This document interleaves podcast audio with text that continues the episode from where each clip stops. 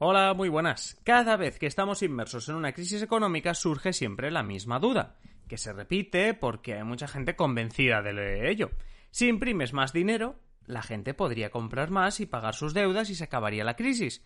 Y como cada vez que surge esta premisa, estamos aquí para demostrar que eso no es cierto. Hoy en Simple Política, ¿por qué no imprimimos más dinero?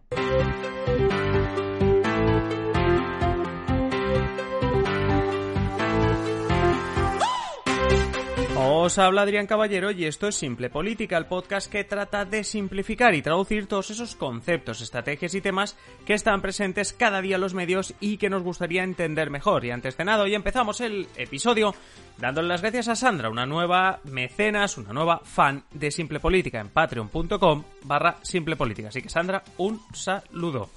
Bueno, el tema de hoy está claro. Estamos en una crisis económica. Se incrementa el número de personas en el paro las empresas no tienen tantos clientes y por tanto algunas cierran y en general digamos que la economía no funciona. De crisis económicas y de posibles soluciones hemos hablado muchas veces. Hoy traigo una solución a la que no le habíamos dedicado ningún episodio y eso que la he oído muchas veces cuando estamos en una situación como la actual.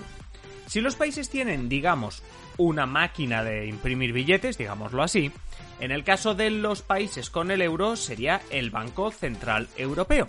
Entonces, ¿por qué no imprimimos simplemente más billetes, más dinero, para que todo el mundo tenga más dinero y así salir de la crisis? ¿Por qué nadie está haciendo eso en un momento de crisis como el de ahora, como el de hace unos años, etcétera?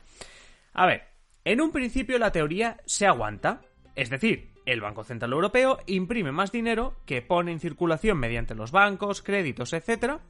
Ese dinero le llega a los ciudadanos que ahora tienen más dinero y por lo tanto, aunque se habían quedado sin trabajo y demás, pueden salir a comprar, pagar sus deudas, etc.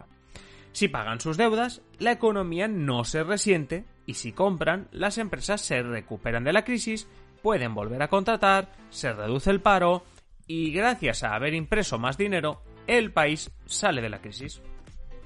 Si yo ahora lo dejo aquí, realmente desconectáis y tiene sentido. Es decir, si ahora el podcast se acabase aquí, diríais, bueno, pues, oye, me ha explicado una teoría que me parece correcta y además me pregunto por qué mi país no, no, no lo aplica. No lo aplica porque esto no pasa. Porque si realmente pasase, os aseguro que los gobiernos lo estarían haciendo desde hace décadas, porque ni esta ni la de 2008 son las primeras crisis económicas. Pensadlo. Con la que estaba cayendo en Europa, cuando hace unos meses se reunieron todos los países en Bruselas. Recordad que hicimos episodios especiales.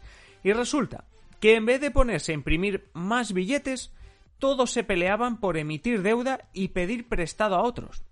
Vale, ahora toca explicar por qué. ¿Por qué no se imprime más dinero, solo entiendo, ¿vale? Es decir, ahora vamos con, la... ¿Por qué no se hace eso si me estás... llevas tres minutos de podcast diciéndome que eso no es cierto, pero me lo vas a demostrar? Por supuesto que sí. Imprimir más dinero del que se debe imprimir es contraproducente. Dejo aquí el titular. No es bueno, es más bien malo. Empecemos sabiendo cuánto es el dinero que se debe imprimir. Pues el mismo que se retira.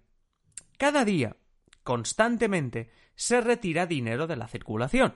Billetes y monedas que están gastados, que están rotos. Podríamos decir que el dinero tiene un tiempo de uso. Es decir, por ejemplo, han pasado más de 18 años desde que entró el euro en circulación. Y será difícil ahora que encontréis un billete que ponga 2002, el año que empezamos a usar el euro. Entonces, en una situación normal, el dinero que se imprime es para reponer aquel que se retira de la circulación. Si imprimimos más dinero del habitual, en el minuto uno y olvidándonos del camino que sigue el dinero a través de los bancos, digamos que sí, que todos los ciudadanos tendrían más dinero en el bolsillo. En minuto uno, todos los ciudadanos tienen más dinero en el bolsillo. Bien. Si tienes más dinero en el bolsillo, ¿qué haces? Gastarlo. No digo malgastarlo, no estoy diciendo que los ciudadanos malgastemos el dinero, no, no, no digo que lo gastemos en caprichos, digo gastarlo. Vas al supermercado a comprar más de lo que hubieses comprado sin ese dinero, porque lo tienes. Vas a otras tiendas, vas a cafeterías, vas a restaurantes, consumes más. Ni que sea consumes lo que te hubiese gustado consumir si tuvieses ese dinero. Ya sé que ahora algunos pensaréis que puedo estar equivocado. Podría haber gente que diga que lo que hará con ese dinero es ahorrarlo o pagar el alquiler. ahorrarlo, os voy a demostrar cómo es una mala idea en ese contexto. Y la persona que fuese a ahorrarlo en el minuto 2 ya no estaría ahorrando, estaría perdiendo dinero y os voy a hablar de por qué. Y lo de pagar el alquiler, que me parecería también decir, no, no, yo ese dinero no, no me da para más que para pagar el alquiler, o lo que sea. Nos va a dejar igual, con alguien con más dinero del que tendría antes de imprimirse ese dinero. No serías tú, porque tú has pagado el alquiler, pero alguien estaría teniendo más dinero del que tendría en ese momento. Y por tanto, ese alguien sería el que haría las compras, el restaurante, todo lo que tú no has hecho por pagar el alquiler. Pero al final tendríamos alguien que está haciendo de más de lo que hubiese hecho si no se imprimiese el dinero. Y cuando digo es gastarlo, no me refiero de nuevo a malgastarlo. Bien, nos volvemos a situar. Tenemos un país que ha impreso mucho más dinero. La gente tiene mucho más dinero en los bolsillos y por tanto sale a gastarlo. ¿Qué es lo que pasa entonces? Que el dinero pierde valor. Ese dinero ya no vale tanto. ¿Por qué? Imaginaos una situación sencilla, una simplificación. Como todos tenemos más dinero, todos vamos a comprar a la misma tienda de ropa, porque solo hay una y vamos todos a esa tienda de ropa. Por mucho que la impresora de billetes esté funcionando a pleno rendimiento, la tienda de ropa no puede fabricar más ropa a la vez de lo que puede fabricar hoy. Vamos, que la tienda puede trabajar al mismo ritmo de ayer, pero ahora tiene el doble de clientes que ayer, por hacer una simplificación.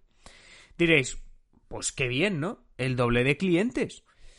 Vale, pero si la ropa es la misma, es decir, la oferta es la misma que ayer, porque el número de camisetas no puede doblarse, porque hoy entran por la puerta el doble de gente, es decir, si la oferta es la misma que ayer, pero se dobla la demanda, porque tenemos al doble de personas en la tienda, exacto, es la conocida ley de la oferta y la demanda que nos dice que el precio de las cosas de esa tienda subirá.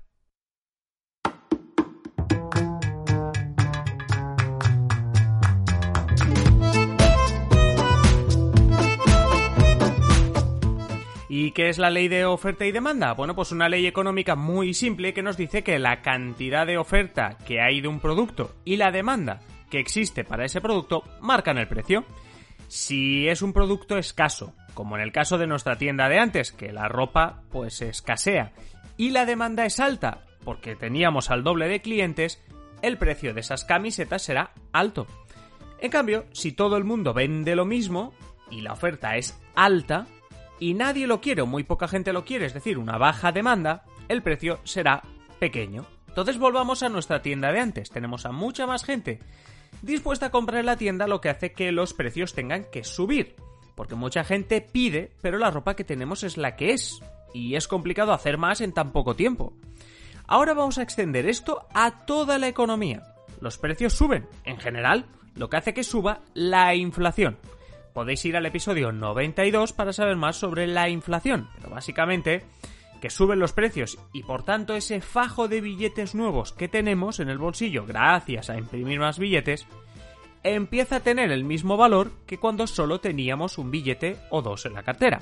Dicho de otro modo, si con nuestro sueldo, digámoslo así, con nuestro sueldo, nos podíamos comprar una camiseta en esa tienda, ahora tenemos el doble de dinero en el banco, pero es que ha subido también al doble el precio de la camiseta, por ponerlo algo muy sencillo. La cuestión es que el dinero ha perdido el valor.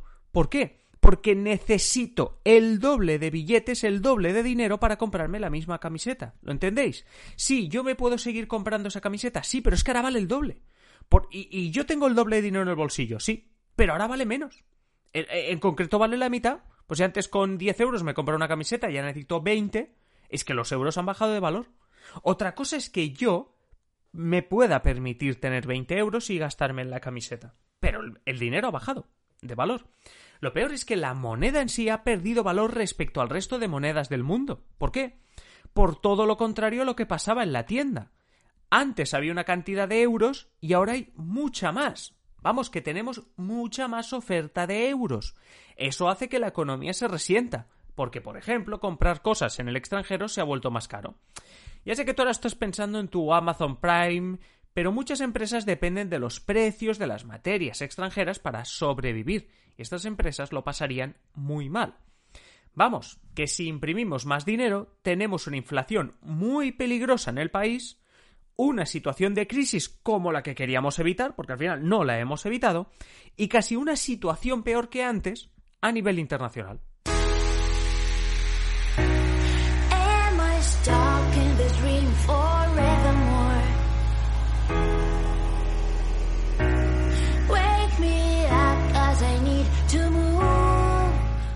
Hasta aquí el episodio de hoy. Como siempre os animo a suscribiros y sobre todo a compartir los episodios y todo lo que queráis sobre Simple Política a vuestros amigos, a toda esa gente que digáis, oye, pues este podcast quizá no lo conoces, pero te va a gustar. Y además, si queréis contenidos exclusivos, si queréis podcast, por ejemplo, escuchar los podcasts de la clave que hacemos con Fran y otra gente cada sábado. Si queréis adelantos de lo que hacemos tanto en el podcast como en YouTube. Si queréis que, bueno, pues recomendaciones y posts exclusivos, ya sabéis, patreon.com barra simple política. Allí os hacéis mecenas y tenéis acceso a un montón de cosas exclusivas, incluso sorteos. Que también hacemos sorteos, recomendaciones mías de libros, de artículos, de todo patreon.com barra simple política. Y nada más, te espero ya en el siguiente episodio. Un saludo y que pases felicidad.